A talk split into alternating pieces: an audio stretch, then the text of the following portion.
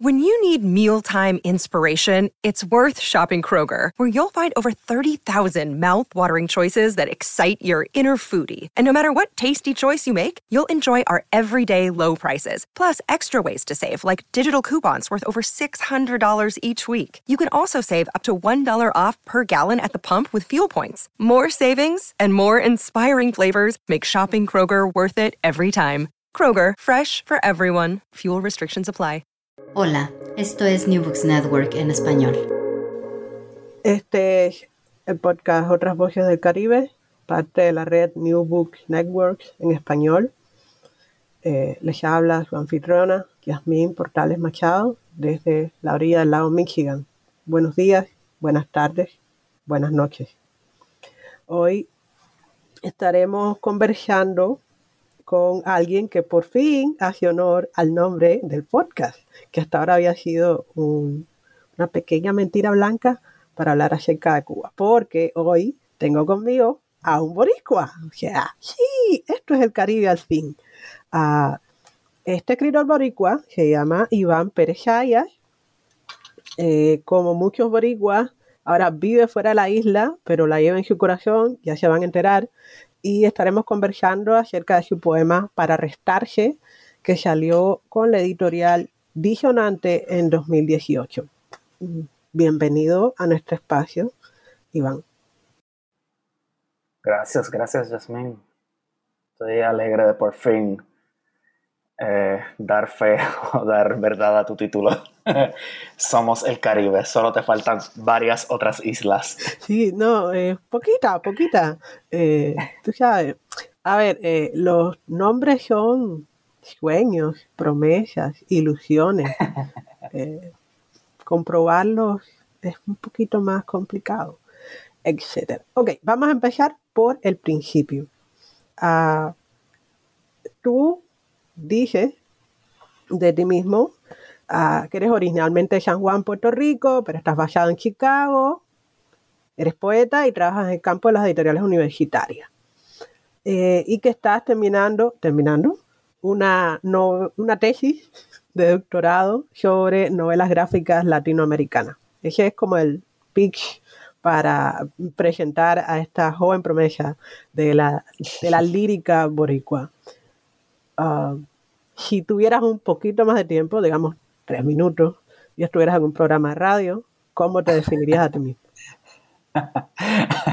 Qué conveniente esa, esa pregunta. Eh, que no es pregunta. ¿Cómo me defino? Eh, soy de San Juan, Puerto Rico. Eh, aunque mis, qué sé yo, mis primeros cuatro o cinco años de niñez fueron en Carolina, Puerto Rico, este, que es otro municipio eh, de lo que se conoce como el área metropolitana, eh, porque se quita a San Juan, ¿verdad? Aledaño a San Juan.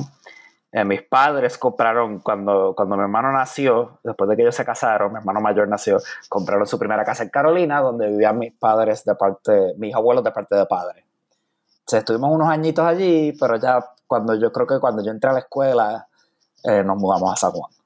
Este, ellos compraron otra casa vendieron la, primera casa porque consiguieron una, otra casa más barata. y, era, y era más, este, más cerca de la escuela, eso era. Que en Puerto Rico la diferencia eran 20 minutos, pero eh, eh, ellos querían vivir más cerca a, la escuela de mi hermano y, y nos mudaron a San Juan a vivir en el mismo barrio o vecindario donde vivían los abuelos de parte de madre. Porque eso también es muy común en la isla, que estar cerca de, la familia extendida. Este, así que me crié principalmente en San Juan, este, más específicamente para el puertorriqueño que me está escuchando, Cupey, eh, a, dos casas de, la casa de mi abuela. Mi tía vivía cerquita también. Em, ¿Qué más puedo decir? Yo soy de San Juan. Este. Eh, eh, fui a la Universidad de Puerto Rico, que fue la universidad donde se formaron mis, dos padres, que tuvieron ambos la suerte de ir a la universidad porque sus padres se esforzaron para poder mandar a todos sus hijos a la universidad si así desearan. Este, que no era ¿verdad? No, no era necesariamente común en, aquella época, ni para todos. Este, mis abuelos son gente de campo, los cuatro. Este, te estoy dando la biografía completa. eh, Yo encantada. eh, y sí, vamos, vamos a empezar a resumir.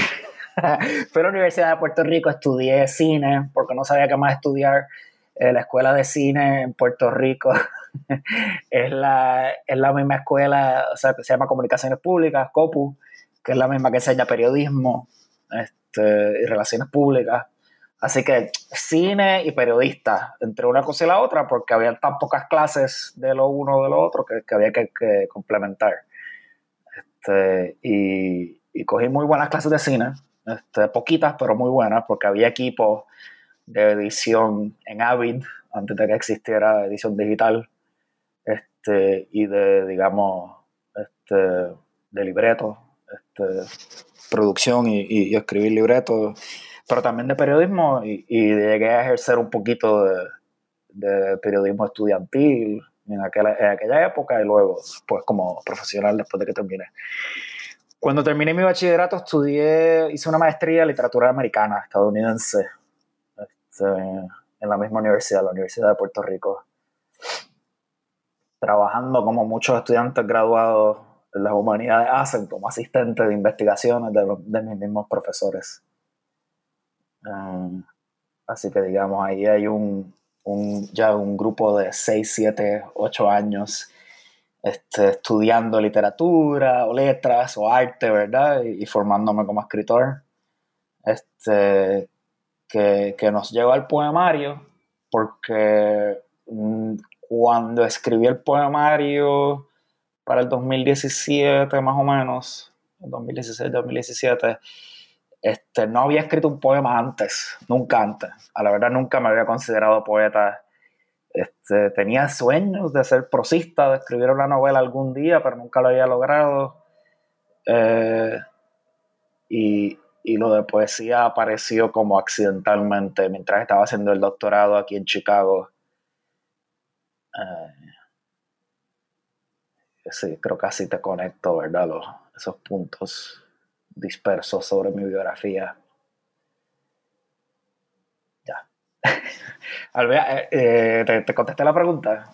Más o menos. Entonces, a ver, hay un espacio ahí eh, liminal de especulación para la futura biografía cinematográfica ah, que, no sé, algún cineasta o alguna cineasta boricua filmará algún día, en que tú vas de Río Piedra y San Juan a Chicago al doctorado y pasas de un máster en literatura norteamericana a una disertación, un proyecto de investigación que está para convertirse en una disertación en novela gráfica eh, latinoamericana. Y al mismo tiempo pasas de imaginarte como, yo qué sé, noventa y tanto por ciento de quienes estudiamos letras, en, narrador y novelista que va a destronar por fin a García Márquez o, a Cortázar o a whatever, a eh, poeta. que va, entonces, no, no sé, no me parece que seas del tipo de gente que está pensando en destronar, eh, en ese sentido de darle knockout, como decía Hemingway, ¿no? a algún referente pero me parece, quien quiera leer una biografía eh, paso por paso de Iván Perechaya puede ir a su sitio web, hay un link a su currículum vitae. Esto es un encuentro más o menos informal y relajado. Lo que sí me gusta la manera tan em, subjetiva en que has avanzado, porque me conectas con mi segunda pregunta, que es obviamente para restarse y origen, ¿no? O sea, tú dices que no habías escrito un poema nunca, es como que algo erupciona dentro de ti, lo cual eh, me parece bello, ¿no? La idea esa de que, de que la fuerza lírica se impone, que, está como gestándose en tu interior y un día simplemente estás obligado a, empezar a escribir en imágenes, ¿no? Más que en, argumentos narrativos, a mí me parece eh, maravillosa. Eh, pero entonces, háblanos un poco más de para restarse, de cómo tú empiezas a simplemente eh, escribirlo y también, por favor, dime si tú crees que tienes influencias específicas eh, de las que eres consciente mientras estás produciendo. sí, este Eh, creo que la, contestación a la primera pregunta también es como yo tratando de proveer ese contexto al poemario, como cómo yo le explicaría a alguien eh, de dónde salió el libro y por qué. Este, creo que te digo las piezas básicas, ¿verdad? De lo que, de lo que aparece en el poemario. Eh, pero la realidad del caso es que hablando este, honestamente y abiertamente, es que siendo puertorriqueño, pues tuve esta educación que supuestamente era bilingüe. Este, eh, tuve la suerte de ir a una escuela privada, este, la cual se enseñaba en español y en inglés, y, y, haber crecido viendo televisión gringa y cine gringo en inglés, con subtítulos en español. Entonces, desde pequeño tenía algo que me mis padres no tenían necesariamente acceso, al cual no tenían acceso, que era pues algún tipo de facilidad con los dos idiomas, con español e inglés, este, a la misma vez. eso es parte, creo que, creo que es una experiencia ya de mi generación. Este, yo nací en el 87, así que soy un millennial, como le dicen aquí. Este, y, y, y pues desde la escuela secundaria, pues leía y, escribía y podía hablar y este, conversar en ambos idiomas, español e inglés. Que no es muy común, ¿verdad? Esa es una fantasía colonial en Puerto Rico, esa idea de que somos un país bilingüe.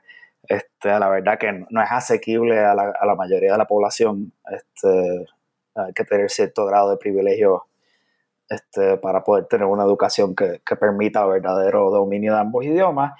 Eh, pero yo me sentí desde, eso, es lo que, toda esa porquería, lo que logré es que yo me sentí desde joven eh, como atrapado entre ambos idiomas, no sabiendo escribir en ninguno de los dos.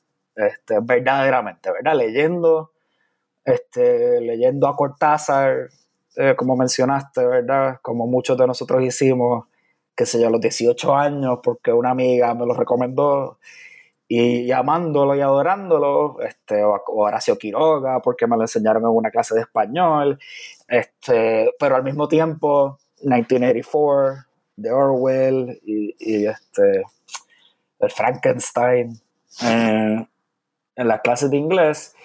Y cuando me sentaba a escribir prosa, no pudiendo, o sea, sabiendo que no, no lograba ninguno de los dos.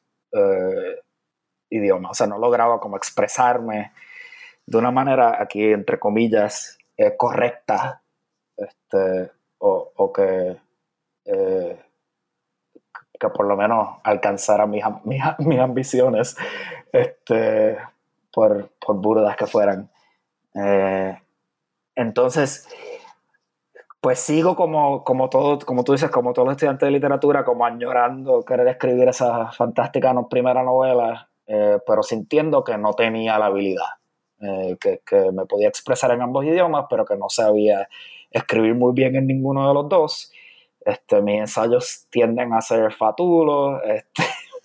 Este, tengo, siempre he sentido que tengo como buenas ideas, pero no sé organizarlas muy bien. Eh, en fin, estos son como inseguridades coloniales, o sea, de, eh, que tienen una historia larga en Puerto Rico. Eh, eh, pero cuando llego al doctorado en Northwestern, este, hacer literatura latinoamericana, y pues voy descubriendo, desmontando esa fantasía de lo que es el supuesto español correcto que, que me toca supuestamente dominar para poder escribir una novela, este, al mismo tiempo me doy cuenta que, hay una historia larga, una tradición larga eh, de música puertorriqueña que amo y adoro y es parte de mi herencia, este, y que de cierto modo tengo este, eh, inculcada o incrustada en el corazón. So, digamos, esos primeros dos años eh, miserables en Chicago, en los cuales uno va descubriendo que el invierno es eterno y terrible, este, eh, pasó que, digamos, el primero o segundo año de doctorado, increíblemente deprimido, me di cuenta que, que, escuchaba mucha, eh, en el invierno es cuando más escuchaba música puertorriqueña, este, para sentirme que estaba en casa cuando no estaba en casa. O sea, cuando estaba en el bus que me llevaba de, mi apartamento porquería y pequeño a la universidad, este, me ponía a escuchar salsa, este, merengue, eh, porque cerraba los ojos y, ya no estaba este, rodeado de nieve, eh, sino que estaba en casa, Estaba con mi familia. Este, algo bastante cliché y, nostálgico, pero, real. La verdad era innecesario. Esos primeros dos años fueron bien duros y en el momento no sabía que estaba deprimido y que iba a necesitar mucha terapia eh, en el futuro cercano. Eh, eh, entonces, digamos, esa, pues esa confluencia de eventos o de factores me llevaron a que para el 2016-2017 empecé a tomar muchos apuntes en libretas, cosa que, que, siempre he hecho, pero que nunca llegaban a nada. Y escribí un poema, un primer poema. Dije, coño, yo supuestamente no sé escribir prosa, pues no voy a escribir prosa, voy a escribir poemas. Los poemas no siguen reglas gramáticas, no tengo que tener sintaxis perfecta ni en español ni en inglés, este, sino que... Y empecé también empecé a leer más poesía, porque, eh, mi doctorado me A ver, a ver, a ver. Juana y, y, y, Rubén Darío desautorizan este tweet. Conste. La, elección es una cuestión de estilo del compañero Iván, pero yo defiendo la poesía tiene su sintaxis propia. No es que no la necesite, que es construida de una manera otra. Hemos salvado la formalidad de la academia. Sigue. Eso. Eh, la tiene, ¿verdad? Y, y, uno la construye. Este, lo que pasa es que yo me desentendí de ella. Yo dije, bueno, esto está, eh, lo, o sea, el el ritmo este, lo tengo, eh, o sea, eh, yace en el subconsciente eh, de tantos años de escuchar salsa. Este, en el carro con mis padres desde pequeño, o sea, todos los días, ¿verdad?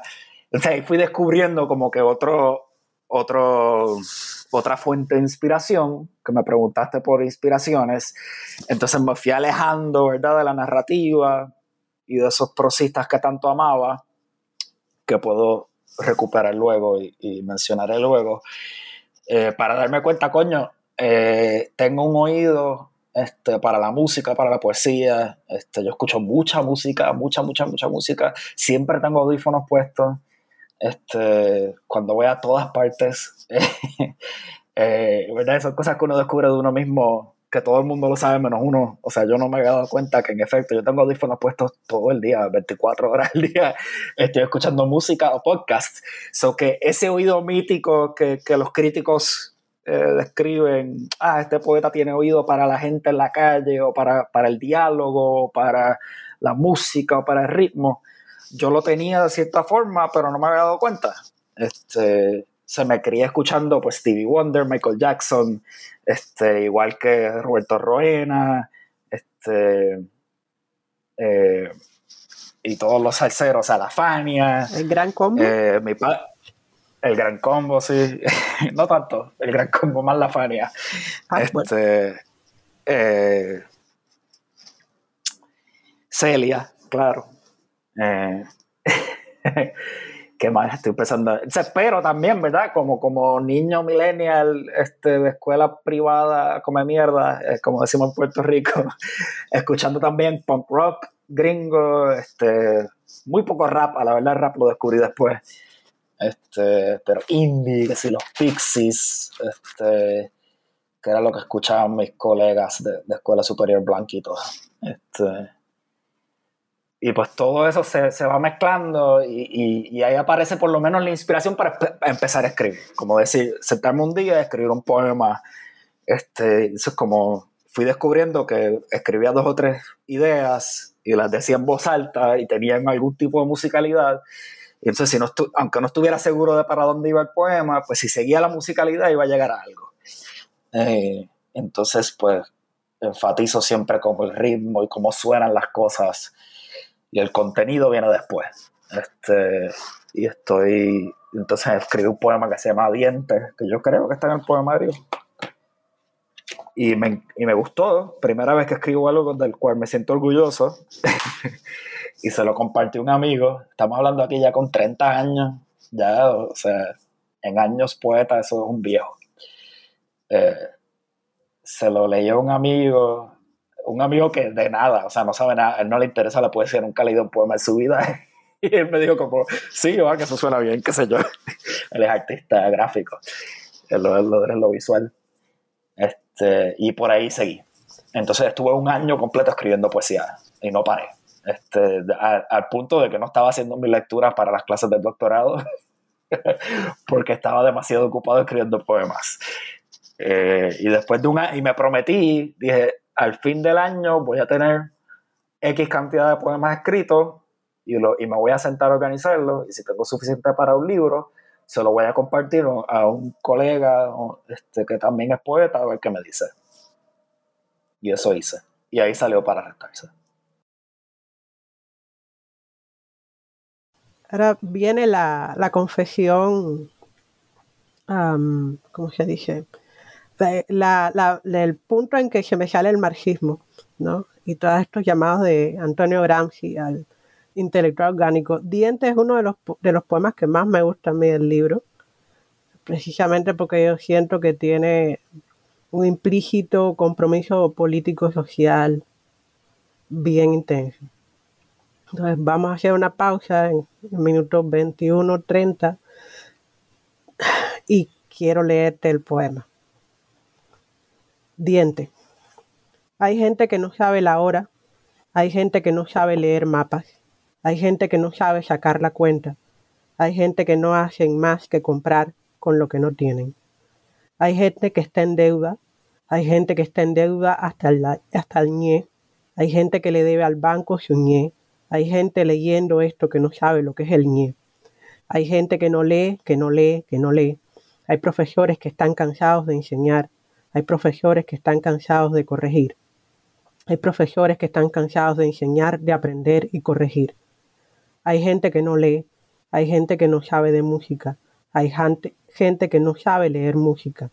Que conste que yo no sé leer música. Hay gente que no brilla. Hay gente que son silla. Hay gente silla que otra gente se le sienta encima. Hay que enseñarle a la gente silla que no se dejen sentar encima, que no sean silla. Por favor, se los ruego dejen de ser silla. Hay gente que en su vida nunca ha tenido que cambiar una bombilla. Hay gente que pregunta cuántos hacen falta para cambiar una bombilla. ¿Cuántos puertorriqueños hacen falta para cambiar una bombilla? ¿Cuántos dominicanos hacen falta para cambiar una bombilla? ¿Cuántos haitianos hacen falta para cambiar una bombilla? ¿Cuántos cubanos hacen falta para cambiar una bombilla?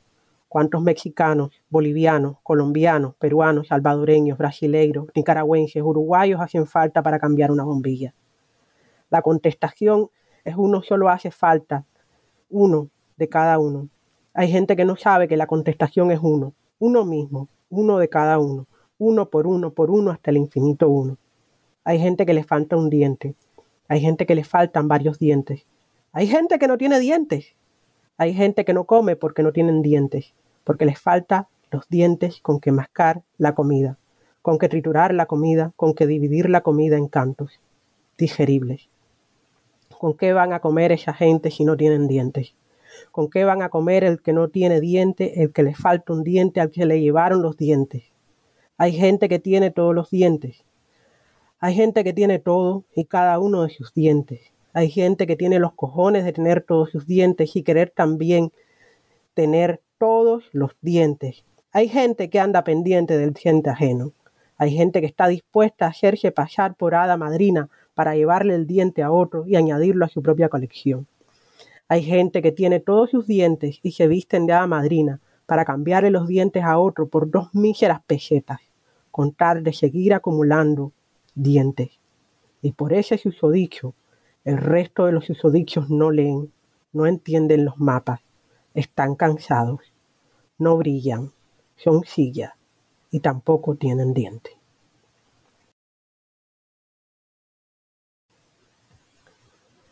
Gracias.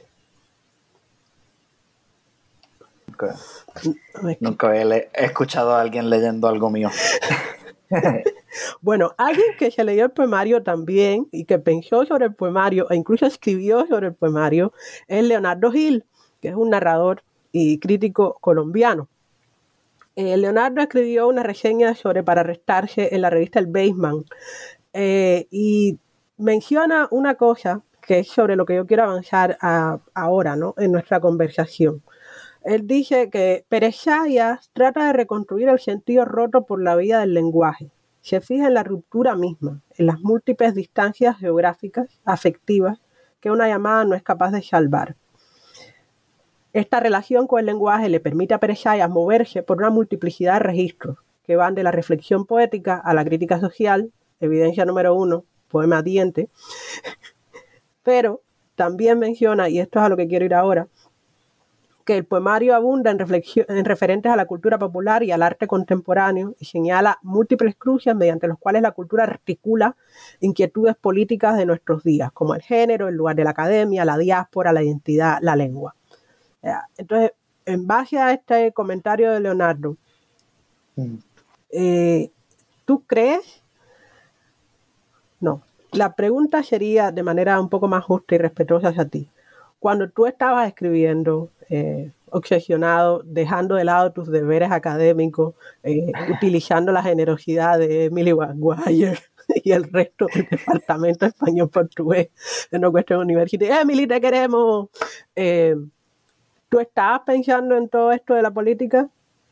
Y sobre todo en, esto del, de moverse a través de, los idiomas para aumentar la capacidad expresiva de tu poesía? ¿Cuán, cuán autoconsciente eres cuando estás escribiendo un poema? Eh, de cierto modo, sí. Eh, eh, la contestación más sencilla es sí, estaba consciente. Digamos, como no sabía que era poeta, estaba descubriendo que era poeta mientras lo hacía. Mm, de alguna manera u otra me puse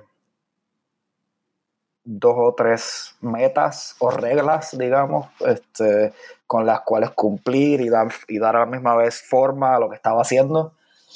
Eh, como el primer poema fue ese mismo que leíste, Diente, que compartiste, el primer poema que me salió y me gustó, que es abiertamente eh, político, eh, pues sabía que, que, ese tenía que ser un, un tema al cual tenía que regresar de cierta manera.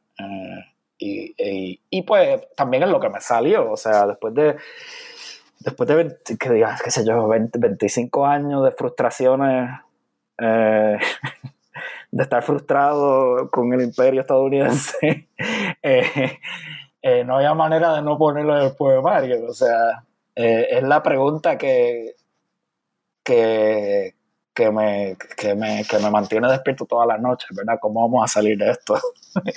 este, ¿Cómo vamos a echar para adelante, como decimos en Puerto Rico? Eh, eh, me estoy, pero también me estoy, también hay un deseo de como ocuparme.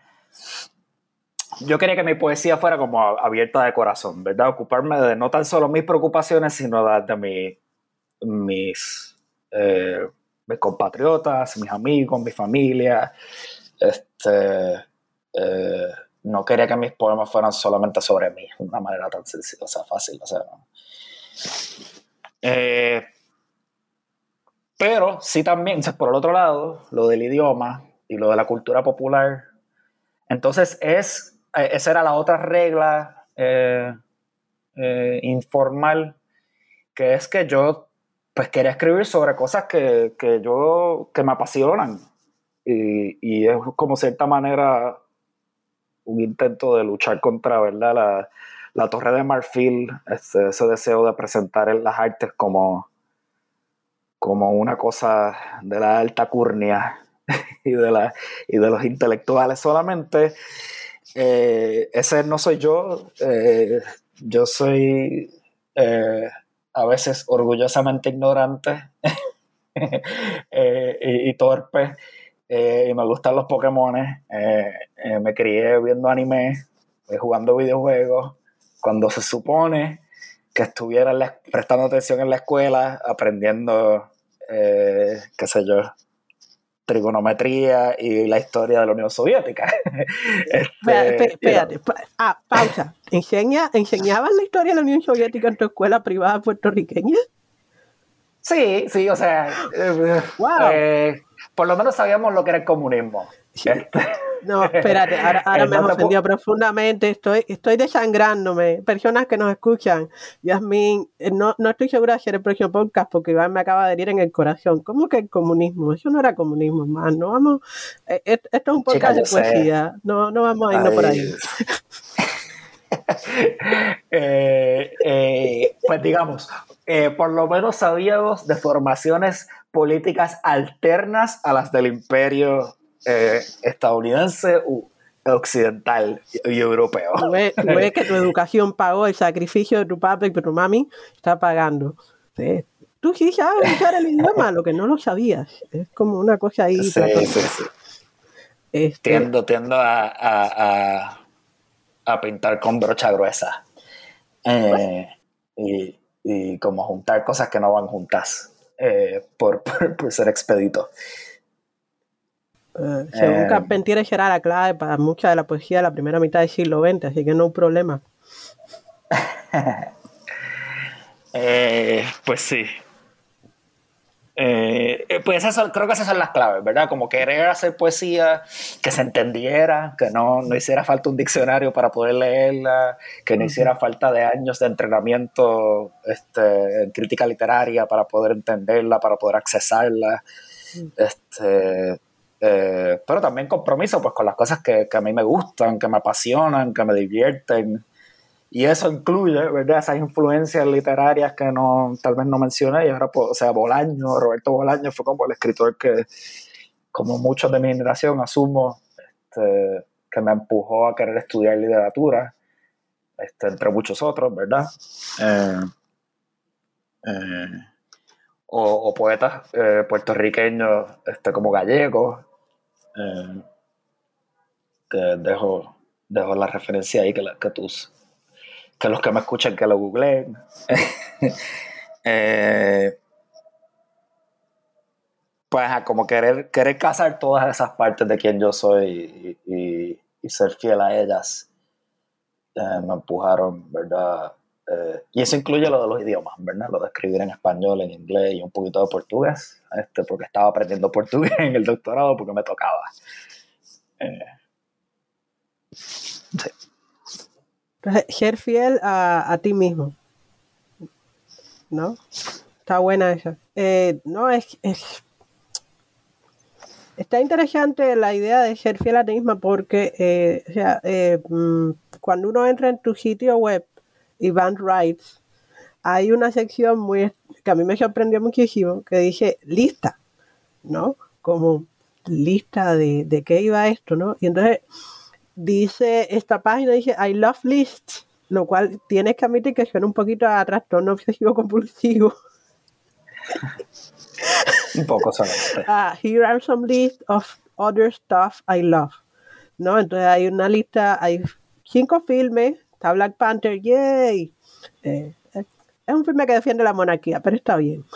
Eh, está hay cinco juegos, cinco libros. Eh, el primero es Estrella Distante, Roberto Bolaño. Hay cinco mm. álbumes, eh, de los cuales yo lo conozco uno, ojalá que yo haga café, Juan Luis Guerra. y hay cinco novelas gráficas. ¿No? Entonces, eh, mi siguiente pregunta mi siguiente provocación para que tú sigas reflexionando acerca de, tu poesía, eh, con enfoque en para restarse específicamente, eh, iría en esta dirección. ¿Cuánto de videojuegos em, y de novela gráfica tú crees que hay implícitamente eh, en tu poemario o dos o tres carriles de tu vida que andan en paralelo y no se mezclan de manera notable cuando escribes. O sea, en, ciertos momentos tú ya estás escribiendo sobre novela gráfica como con la disertación y en cierta parte tú ya estás escribiendo poesía y eh, uno tiene que hacer, que hacer un ejercicio de crítica literaria absolutamente bizarro para encontrar a la novela gráfica en tus poemas. Cualquiera de las dos imágenes me, conviene, ¿no? Pero yo personalmente mm. no veo mucho novela gráfica en el poemario. Entonces, sé, ¿qué crees tú? Referencias directas a videojuegos, solo hay una, creo, y a novela gráfica no hay ninguna. Este, eh, eventualmente aparecerán en otros poemas futuros. Eh, creo que indirectamente eh, aparecen esas dos esas dos pasiones forman mi, mi eh, lo que creo que Leonardo eh, en la reseña menciona como, ¿verdad? Ese ojo fotográfico eh, o visual, ¿verdad? Creo que sí. yo crecí leyendo cómics, digamos, desde pequeño, desde muy niño. En parte sé hablar inglés y sé leer en inglés porque leía cómics. Mi papá me leía cómics en inglés en la cama este, de Looney Tunes y de Disney cuando era pequeño y, luego cuando yo sabía leer, aprendí a leer por mi cuenta, pues leía cómics de Batman y de Superman. Eh, si aparece lo de la novela gráfica, creo que aparece en el poemario en ese, en lo que eh, lo llama como los fotográficos, este, que yo llamaría, ¿verdad? Como el, eh, esa, la búsqueda a editar imágenes, este, a que los poemas sean combinaciones de imágenes eh, que, se, se, organizan en secuencia este, y aparecen a veces eh, sin aviso previo. y cuando, cuando me siento a escribir un poema, eh, cuando me toca, primero escribo a puño y, letra, a puño y letra, ¿verdad? puño y mano, en mi libreta a mano y, y, luego lo edito en la computadora y generalmente estoy quitando este, estoy quitando palabras, quitando conexiones, quitando, eliminando eh, lo que me parece que no hace falta. Eh, porque he aprendido con, el cómic este, que, el lector eh, es inteligente y sabe, el cerebro sabe conectar imágenes que parecerían inconexas. Ay, perdón, ese es mi teléfono. Se me olvidó ponerlo en modo silencio. Sí, estaba en silencio. Bueno, espero que no se vaya. Eh, este. Voy. Ya. Si, aparece lo de la novela gráfica eh, en el primer poemario para restarse de esa forma, eh, en la manera en que están escritos los poemas en sí. Y, y mi esperanza es que eventualmente se aparezcan de manera más obvia eh, y esas listas que tengo en mi página es como, eh, es para, para que el que me quiera leer o que le interese, que tenga pues una idea de las cosas que me inspiran, pero también para mí, para organizar mis ideas y para ver, para ver cómo las cosas se conectan unas con las otras. Este, eh, porque eso me gusta mucho. los videojuegos, entonces pensar en por qué le dedico tantas horas a estos videojuegos y no a estos otros. Este, por qué he jugado 90 eh, horas de un juego, de un RPG japonés, este, pero no me siento a leer a Ana Karenina por fin. Eh, eh, tiene que haber una razón y algo. algo de valor tiene que haber ahí, ¿verdad? Entonces hay que investigar uno como escritor, ver, qué es lo que qué es lo que me interesa y por qué, para ver si lo puedo sacar tela con qué cortar para, compartir a otras personas. Ok, yo no estoy segura de, de cómo va a caer esta opinión, pero a mí la verdad Ana Karenina me parece un poco desperdicio a estas alturas mantenerla en el canon, eh, sobre todo en el canon Caribe, ¿no? Hay un montón, hay un montón de buena escritura en ruso que no incluye mujeres, eh, mujeres frustradas e histéricas. O sea, a mí el, plot de, de, Ana Karenina, ahora con el paso de los años, me parece, además de, largo y tedioso y absolutamente desconectado en términos de clase, muy machista. Ah, a mí me cuadra tengas a Nicanor Parra en la lista, o sea, Nicanor Parra por encima de Ana Karenina, everyday, no problema. Eh, entonces, pasando del canon o nuestras discusiones con el canon a, otra cosa, leímos, o sea, no, yo leí un poema eh, Diente, que dijiste el primer poema, eh, y que es un poema claramente político, diría yo. Em, entonces, ahora nos puedes regalar como tu poema preferido del libro. ¿Puede ser? Sí, seguro que sí. Te voy a leer, no sé si preferido, este, eh, pero uno de mis favoritos y el, y el poema que le, el poema de donde sale el título del poemario. Cool. Eh, minuto 41 y vamos a oír otro poema. Ok. Este poema se llama El catastrofista eh, y tiene un epígrafe, ¿verdad? De cierto modo, una referencia. Este, una referencia a una obra de arte que había en un museo que se llama Diario eh, y es del artista Luis Roldán. Y dice así: El catastrofista. Soy la enciclopedia del idiota, la planilla del perdido, una letanía interminable, compuesta de letanías más pequeñas, como afiches en el cristal del Transmilenio. Estoy parado contigo, agotado, esperando la guagua a pasar, la que nos prometieron, la que nos lleva al cielo, referencia a Dante, para que nos presten atención. El coro de niños de la capilla Monserrate, así calao, ofreciéndole al Señor, caja de cartón.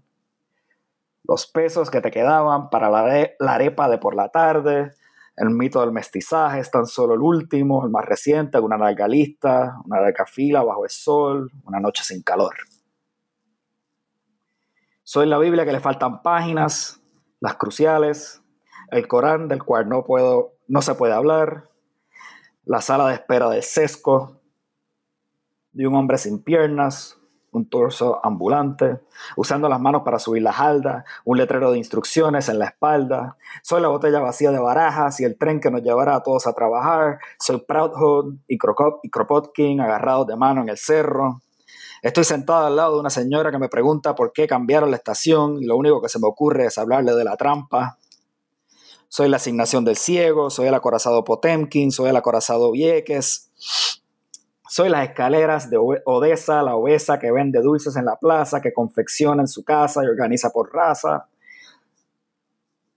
Vi un tropel de adolescentes corriendo para montarse a tiempo, tirando los papeles al aire, celebrando un abandono. Soy tu veronesa, la condesa de un castillo alemán en una noche fría con lluvia de estrellas.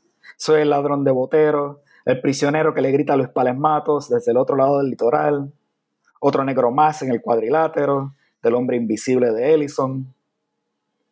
Todas estas son razones para arrestarse o aprender a seguir sumando infinitas decisiones.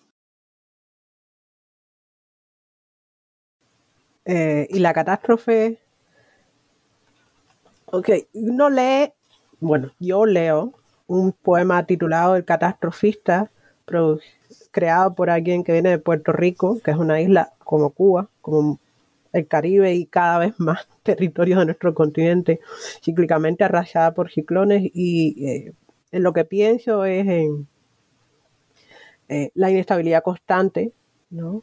la pérdida sistemática eh, material y también espiritual que traen los ciclos de violencia climática, pero también los ciclos de violencia política, a los que parecemos a veces eh, mm. comprometidos eh, de alguna manera monstruosa en nuestra región del mundo. eso me lleva a otro elemento, a la penúltima más o menos pregunta de esta conversación. la primera del diente, y por favor no sean sillas, y aquí están Proudhon y Kropotkin tomados de la mano en un cerro. Y tú eh, has mencionado varias veces, primero que quieres ser fiel a ti mismo y segundo que quieres que las personas puedan entenderte sin haber tenido el privilegio de una educación extremadamente sofisticada, ¿no? ¿Tú crees que la poesía o la literatura pueden eh, cambiar a la gente, influir en las conciencias, cambiar el mundo?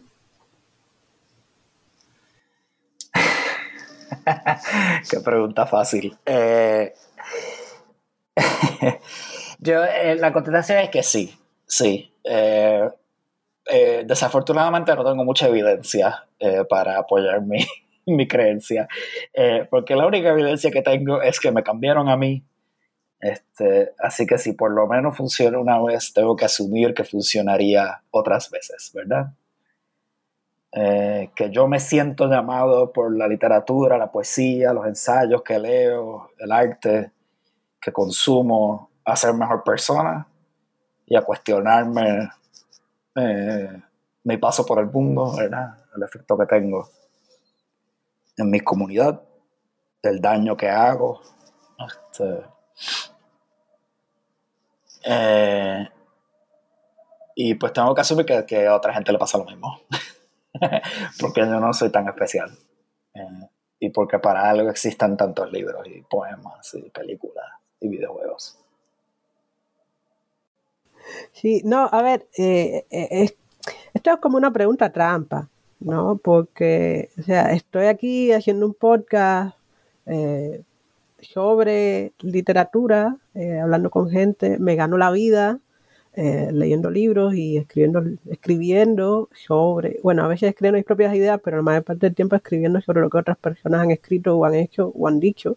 Eh, yo creo firmemente que, que no la literatura solamente, yo creo firmemente que la producción cultural eh, no solo refleja al mundo, sino que es parte del proceso de cambio de la conciencia de las personas. O sea, aprendemos quiénes somos porque nuestros padres y nuestras madres nos leen cómics antes de dormir y nos enseñan maneras de ver el mundo. Y porque nuestros abuelos nos llevan a la iglesia y nos hacen cuento de un tipo que era tan bueno, tan bueno, tan bueno, que acabaron crucificándolo y aún hay arriba perdonó a la gente que le hacía mal, o, nos llevan a una fiesta llena de tambores y nos explican ahora va a bajar Dios, porque le hemos llamado y va a responder nuestras preguntas y nos va a ordenar eh, qué hacer. Y así seguimos el rumbo en nuestra vida. O sea, todas estas cosas son, desde mi punto de vista, variaciones de la idea de la narración y de la voluntad de darle sentido al mundo. Entonces, la manera en que eh, Kim Hensung ¿no? Eh, cuando la gente entendía su mundo con cuentos, eh, recordaba su pasado con cuentos, imaginaba su futuro con cuentos, el mejor lugar junto al fuego era para el narrador de cuentos. Entonces, eh, no sé si eso lo pasaron en la televisión de Puerto Rico cuando eras niño, pero para mí fue un marcador absoluto. entonces, yo más o menos de una manera u otra, siempre le hago esta pregunta trampa a, la gente que, entrevisto acerca del sentido de la literatura, ¿no? Que es más o menos como que, estamos haciendo aquí después de todo. Yo no creo que... Eh,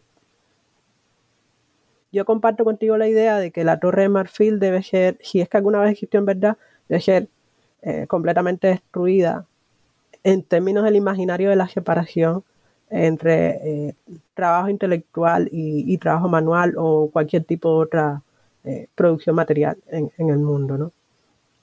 Y bueno, si nos cambió a ti y a mí, es evidente que funciona. la última pregunta de la cumbancha. Eh, haz un pitch de para restarse. ¿Por qué alguien debería gastarse los eh, ¿Cuántos son? Espérate.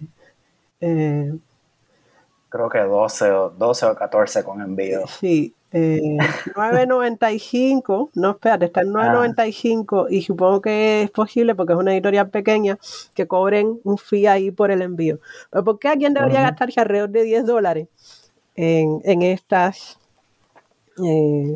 45 páginas de, de lírica?